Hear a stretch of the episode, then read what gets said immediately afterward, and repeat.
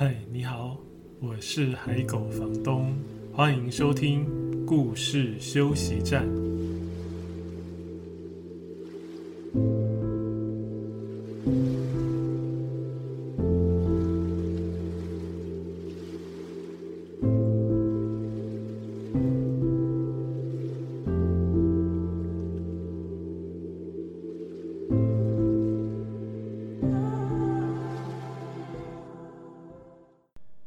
现在收听的是故事休息站的 Podcast 节目。最近的疫情已经比较平稳，平稳很多了，对不对？所以大家的心情应该有比较放松一点了吧？之前有一本书，嗯，应该说是一张照片，一本摄影集里面的一张照片，我本来想要跟大家分享。之前就想要分享，但是当时疫情的状况比较紧张一点。如果谈到这一张照片，就跟疫情有直接的关系。呃，想说在那一阵子，如果又谈这些话题，让大家比较紧张，所以就没有提过这本书。这本书是世界新闻摄影大赛的集结作品集。呃，是二零二一年出版的，也就是它是呃二零二零年的世界新闻摄影的比赛的得奖作品。当时我会买这本摄影集，完全就是因为封面的这张照片。封面这张照片其实就是这一届比赛的首奖。这张照片完全反映了去年疫情开始以来人们的心理状态。但是他会得奖的原因，评审有提到他。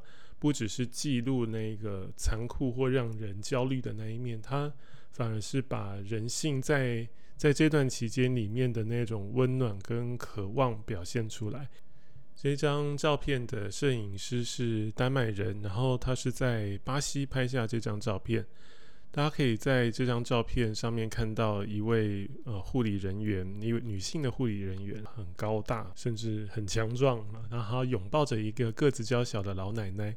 他们都穿上了一件塑胶，像是雨衣这样的设计，但是应该是当地特别设计用来拥抱的塑胶衣啊，所以这两个人都要特别穿上这件像雨衣的塑胶衣。可以让他们在拥抱的时候尽可能的减少直接接触的面积。然后这个塑胶衣的外围它是透明的，但是它的外围有黄色的胶带贴起来，所以看起来，如果你看到两个人穿着这个塑胶衣，然后拥抱在一起，那个画面让那个塑胶衣看起来很像是蝴蝶的翅膀，很像是一只蝴蝶的感觉。所以你在这张照片里面，你会很深刻的感觉到在。疫情开始之后，人们被彼此隔开的那种很渴望靠近彼此的心情。如果各位对这张照片好奇的话，我刚才的描述如果还不够具体，我也会把这张照片放在故事休息站的脸书社团上，所以有兴趣的朋友可以上去看看。那如果你想要看到更多的呃世界新闻大赛的摄影作品，你也可以去买这本摄影集，你就可以看到更多。好，这是一开始想跟大家分享的，我很喜欢的一张照片。然后因为太喜欢这张照片，就把这本摄影集直接买回来啊。但是里面也有很多其他很好的作品。大家现在还会拍照吗？现在拍照很很容易，对不对？相对简单很多，因为现在的手机的相机功能已经都非常好了，甚至大家现在几乎不拿相机，就是手机直接当相机用了，对吗？我自己的相机已经很久没有拿出来，但是在手机这么方便拍照的情况下，我们现在好像。反而很少好好的拍照。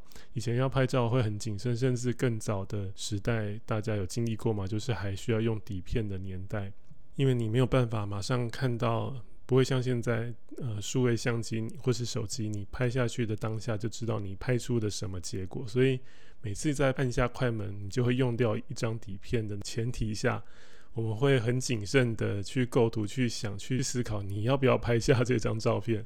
但是现在拍照相对这么简单的时候，我们却至少我自己身边我发现了，我们却很少真正好好的拍照。像是现在跟家人朋友聚餐聚在一起的时候，最常拍照的，好像就是食物，就是比如说吃饭的时候，呃，上菜的那一刻，大家会把手机拿出来拍食物，然后拍完再吃，相机先吃，对不对？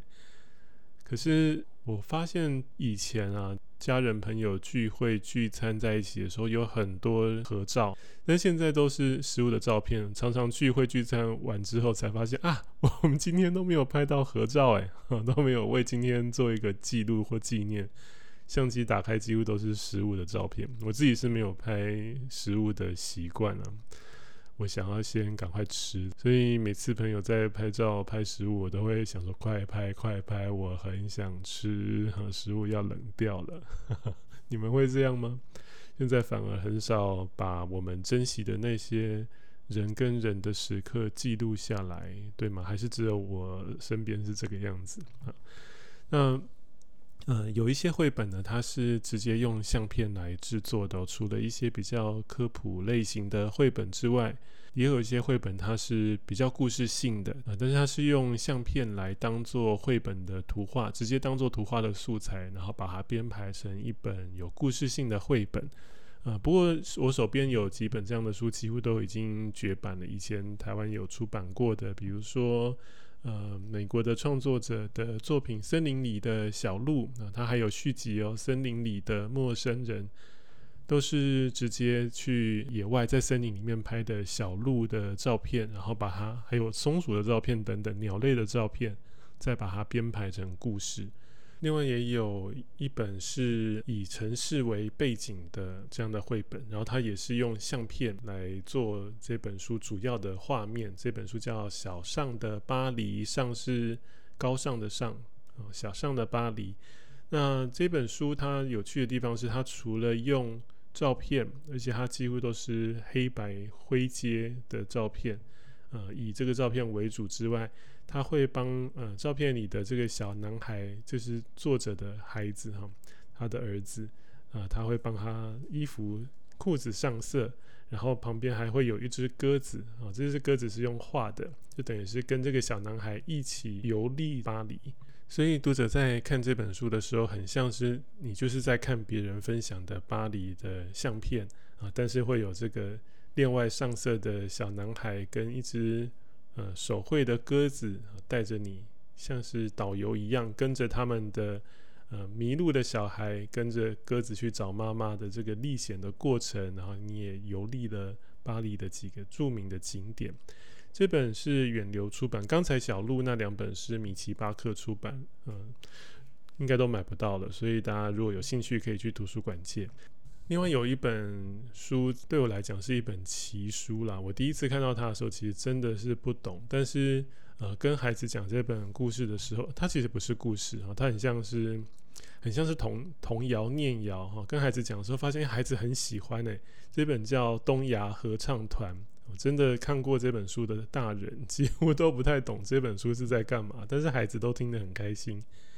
这本书的文字是日本非常无厘头的大师，很很棒的创作者长新太的文字，然后加上另外摄影家的作品。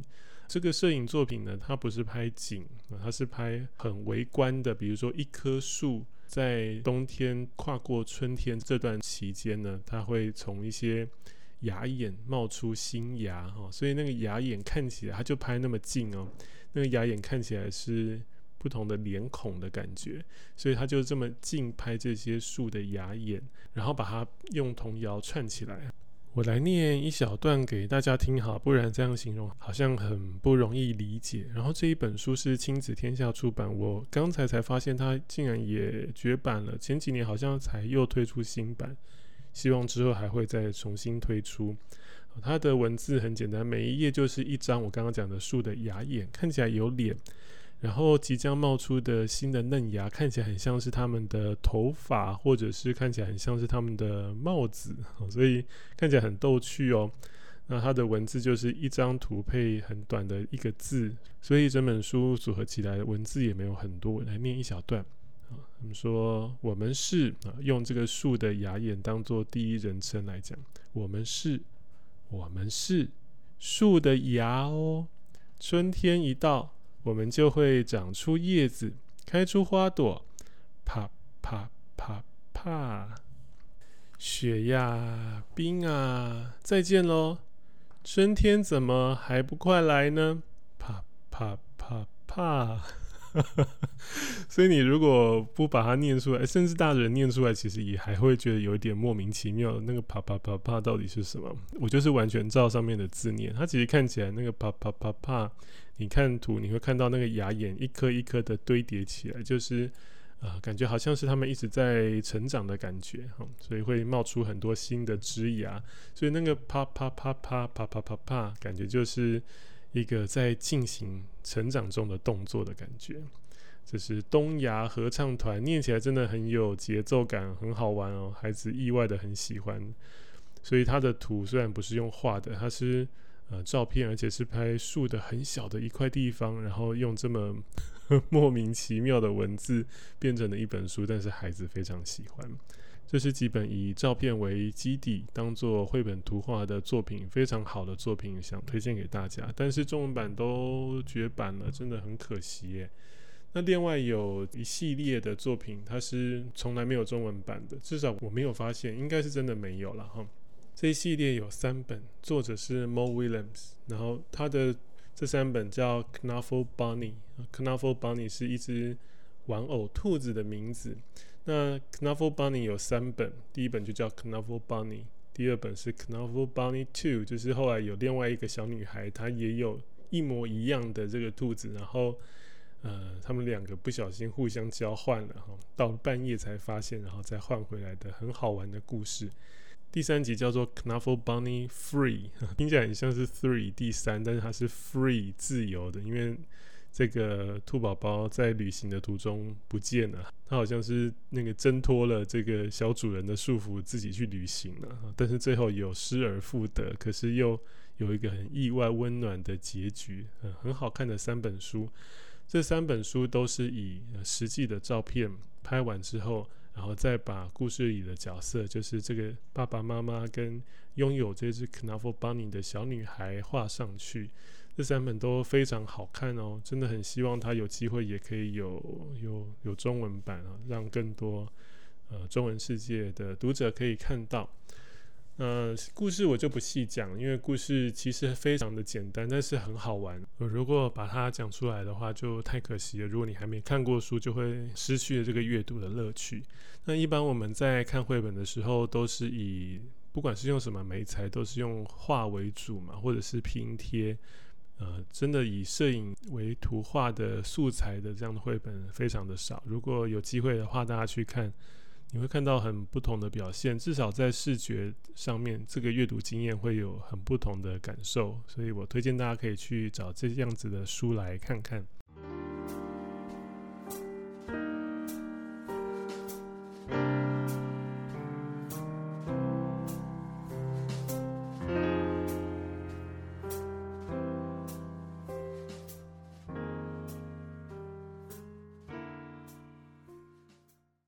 虽然现在拍照非常方便，嗯，但是我们已经很少把相片会冲洗出来装成相本，对不对？所以只要想要回头去看以前拍的照片，就要在手机档案里面划好久，找好久。如果是好几年前的照片，真的是很不容易找到。那我自己在前几年就会开始把一些家庭旅游啊，或者是自己出去旅行的照片，呃，冲洗出来，但是冲洗出来发现很占空间，而且装相簿有点麻烦。那有一些照片你又不想要洗这么大一张，可能只是一个小东西或是一个小景。后来就发现有一些网站，它有提供很方便的制作的软体，你就可以把它做成一本相簿。我自己还蛮常用的，就是 New Photo 这个网站。那他们最近也推出一个刻制绘本的服务，我也想跟大家介绍。对我来讲，送书或者是送绘本，应该说尤其是送绘本，常常是我送礼的首选。那如果你想为孩子刻制一本绘本，当做送给孩子的惊喜和祝福，目前 New Photo 有刻制绘本的服务哦。只要透过简单的几个步骤，就可以制作出一本充满惊喜和心意的绘本礼物。孩子可以变成故事的主角，在故事中也可以看到自己的名字或是小名。家长也可以在故事的最后留下一段祝福。我非常喜欢可以留言祝福的这个设计。当孩子读完这个惊喜的故事以后，又可以看到你亲自留给他们的祝福话语，这真的非常温暖。多年以后，当孩子再看到这本书，就算故事已经不适合长大之后的他们阅读，可是祝福的心意会永远留下来，一定会越陈越香。制作的方法也非常简单，你可以透过手机的 App 或者是电脑网页来制作。详细的资讯可以看节目资讯栏里面的连结，或者到故事休息站的社团里面去找本集节目的发文，在那里面就可以看得到。New Photo 的主要商品有线上的相片冲印，或者是相簿、相片桌立等等。我自己是真的蛮常利用他们的这个相簿的制作服务啊。我特别喜欢的是那个金钻相片本，我觉得质感很不错。那每次想要重温某一次的家庭旅行的回忆的时候，只要把那一本相本抽出来，像拿出一本书一样，就可以重温。这次 New Photo 跟故事休息站的行销合作，也提供听众特别的呃优惠折扣码哦。只要你的购物车里面有刚才我提到的那一本克制绘本啊，结账的时候输入 Higo Books H I G O B O O K S。整笔订单就可以享有九五折的优惠，所以不妨利用这次的机会来冲印手机里面存放很久的相片，或者干脆把相片也制作成相片书，像我这样可以方便收纳，而且也很有纪念意义。折扣码的期限到二零二一年的九月三十号，所以在今年夏天结束之前，除了可以为孩子先准备一本惊喜的绘本。也可以将这些年的美好回忆一次都整理出来哦。今天节目刚才介绍的几本绘本都是以相片为主要图画素材的作品。那我也想要介绍一本，虽然不是用相片当做素材，但是它的故事是在讲拍照这件事情。这一本书的作者跟画家是同一个人，是 Dani Toren。Dani Toren 是西班牙人啊，巴塞隆纳人。然后这本书我自己手上买的这本是在同里绘本洋行发现的，它是意大利文版啊，但是 Dani Toren 是西班牙人。呃，这本雨天相簿好喜欢哦，它的绘图有一点复古的感觉，然后它的人画得很很好看。呃，复古的感觉并不是那种很陈旧的感觉，而是有一点像是。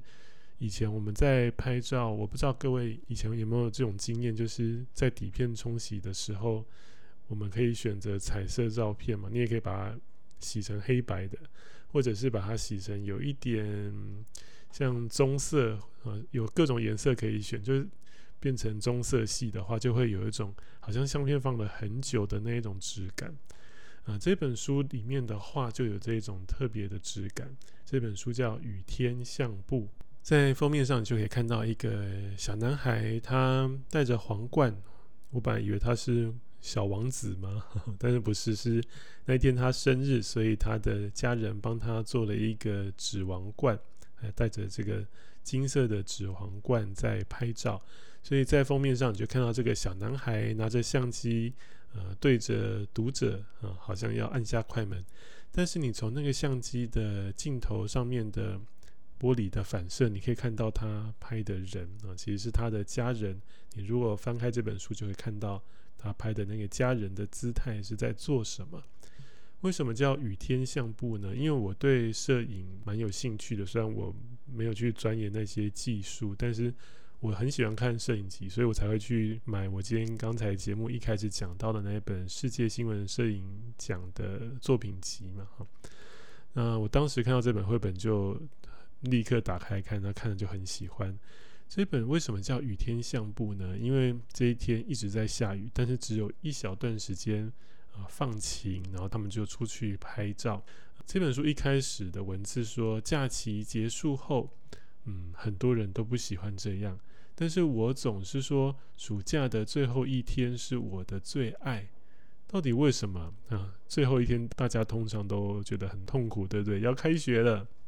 以前你们会这样吗？在暑假最后才在赶暑假作业，所有的暑假作业积到那个最后一天才写。但是现在好像，呃，暑假寒假的作业没有像我们以前那么多了，对不对？可以比较放松的好好享受假期，安排自己假期想做的事。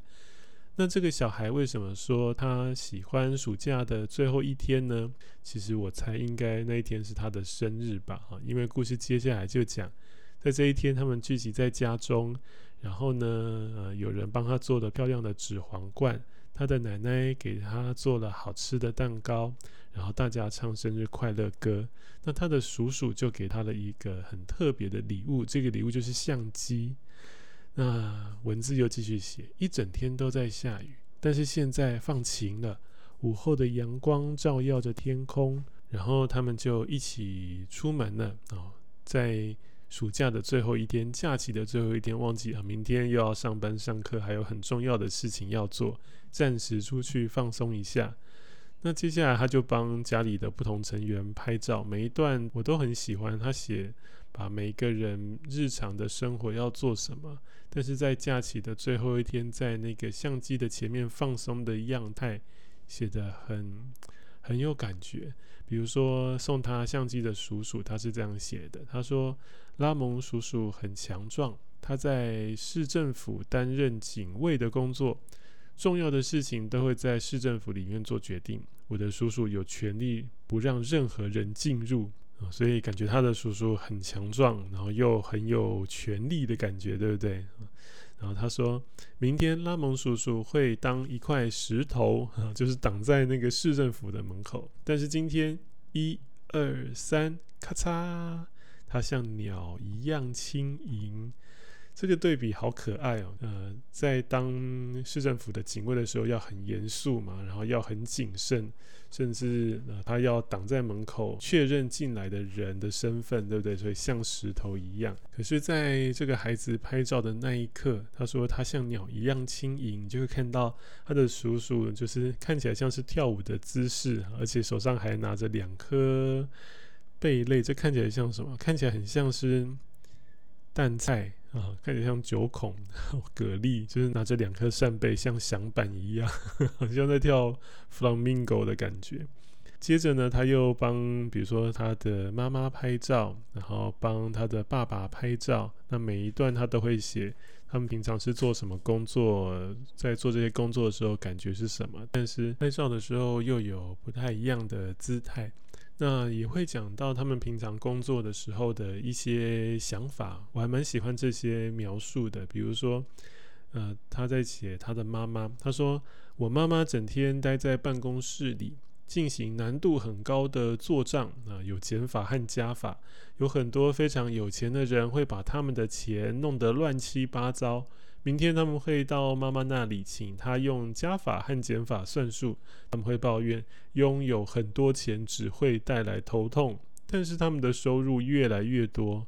我不明白，从一个孩子的观点去看大人对理财的这个态度啊，好像觉得赚钱很重要，拥有钱很重要，但是拥有钱好像又带来很多的烦恼。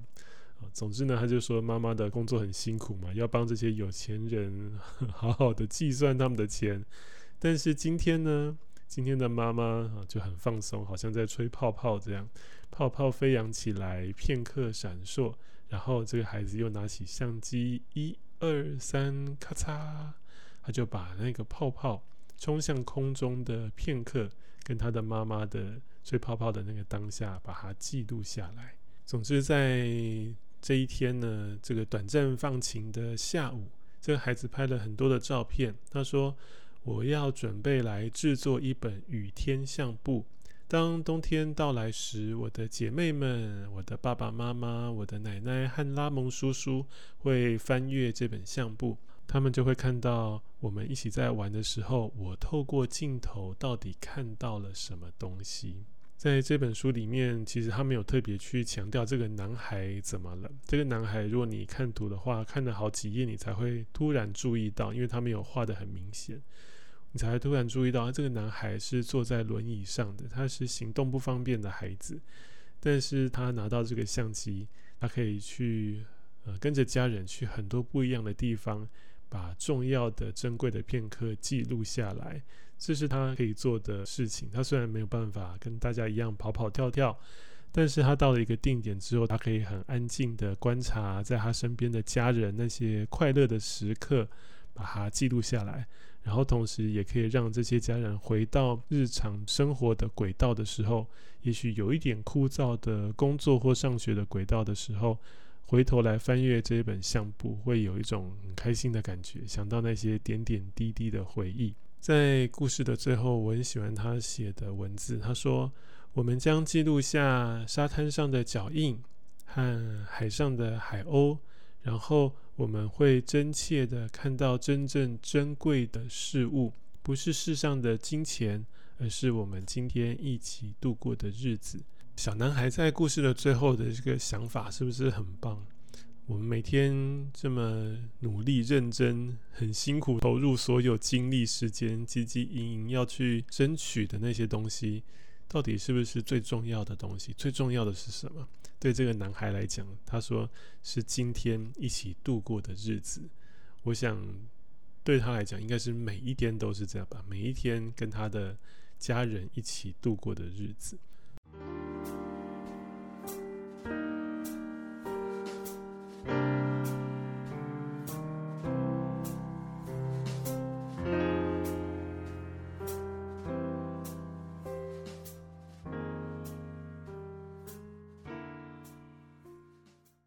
这本书为什么要叫《雨天相簿》呢？我第一次看完这本书，我想了一下，想不通啊。但后来发现啊，因为那一天一直在下雨嘛。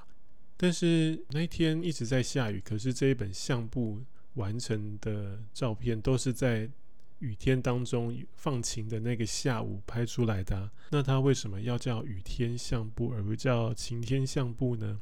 我常常喜欢去想这些作者为什么要。做这个决定，这个思考的过程，我觉得很有趣。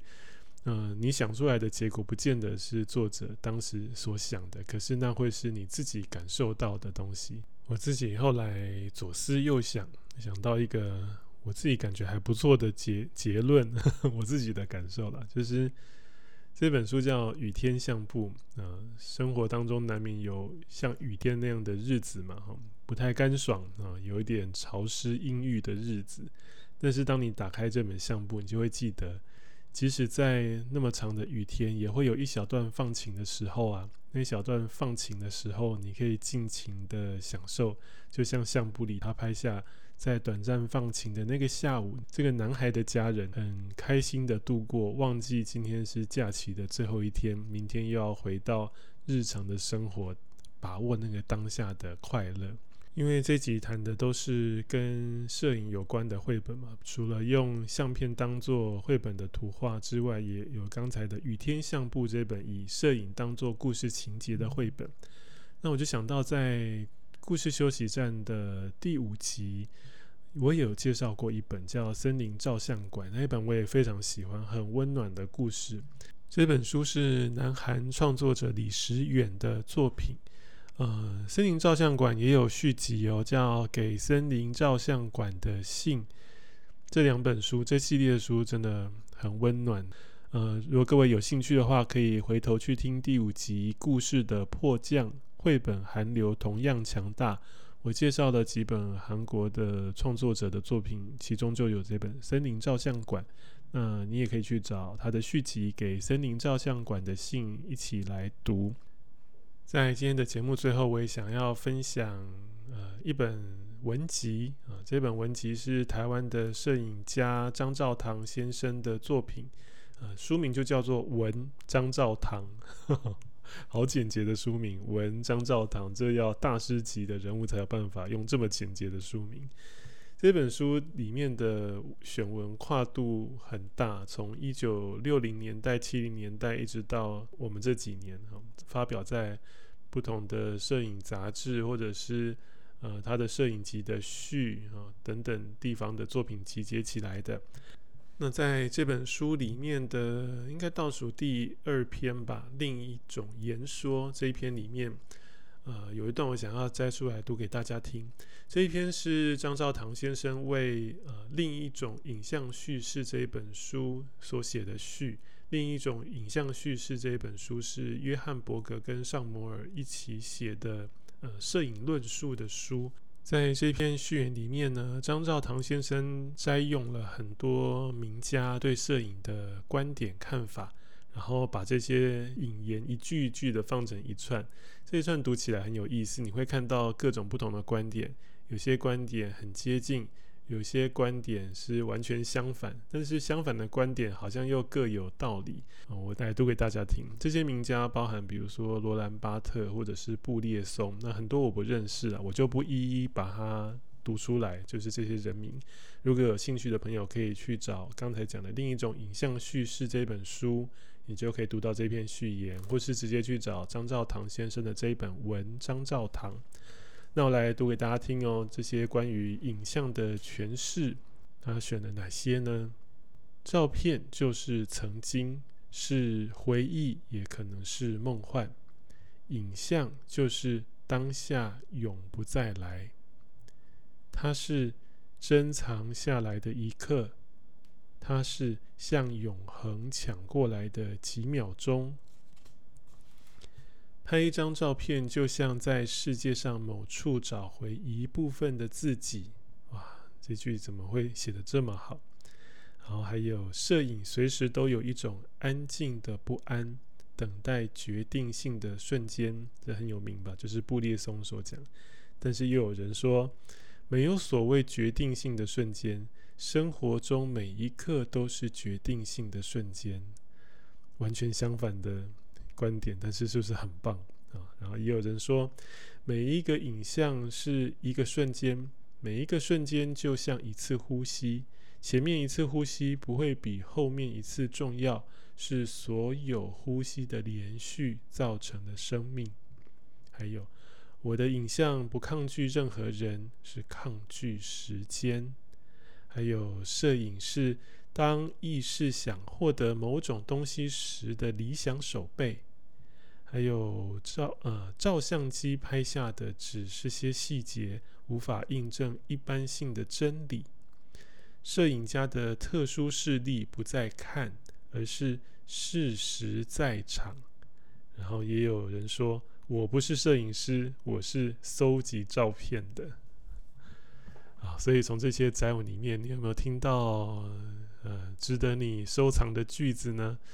这一集就跟大家分享一些跟摄影有关的书，不管是以相片当做图画的绘本，或者是故事情节跟摄影有关的几本绘本。希望你在今天的节目里有听到喜欢的故事，有兴趣去找来读的书，或者是喜欢的一个句子。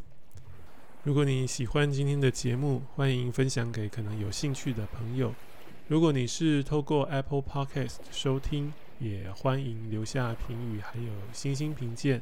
如果有更多的建议，或者是想要告诉我的话，也可以加入脸书社团“故事休息站”，在上面留言告诉我。另外，也欢迎追踪海狗房东的脸书专业和 Instagram，只要输入“海狗房东”就可以找到。在这些版面上，我会另外推荐、分享更多好听的故事，还有绘本作品。在这一集的故事休息站节目里面，你有得到一点点休息的感觉吗？谢谢你今天的收听，我们下一集再见。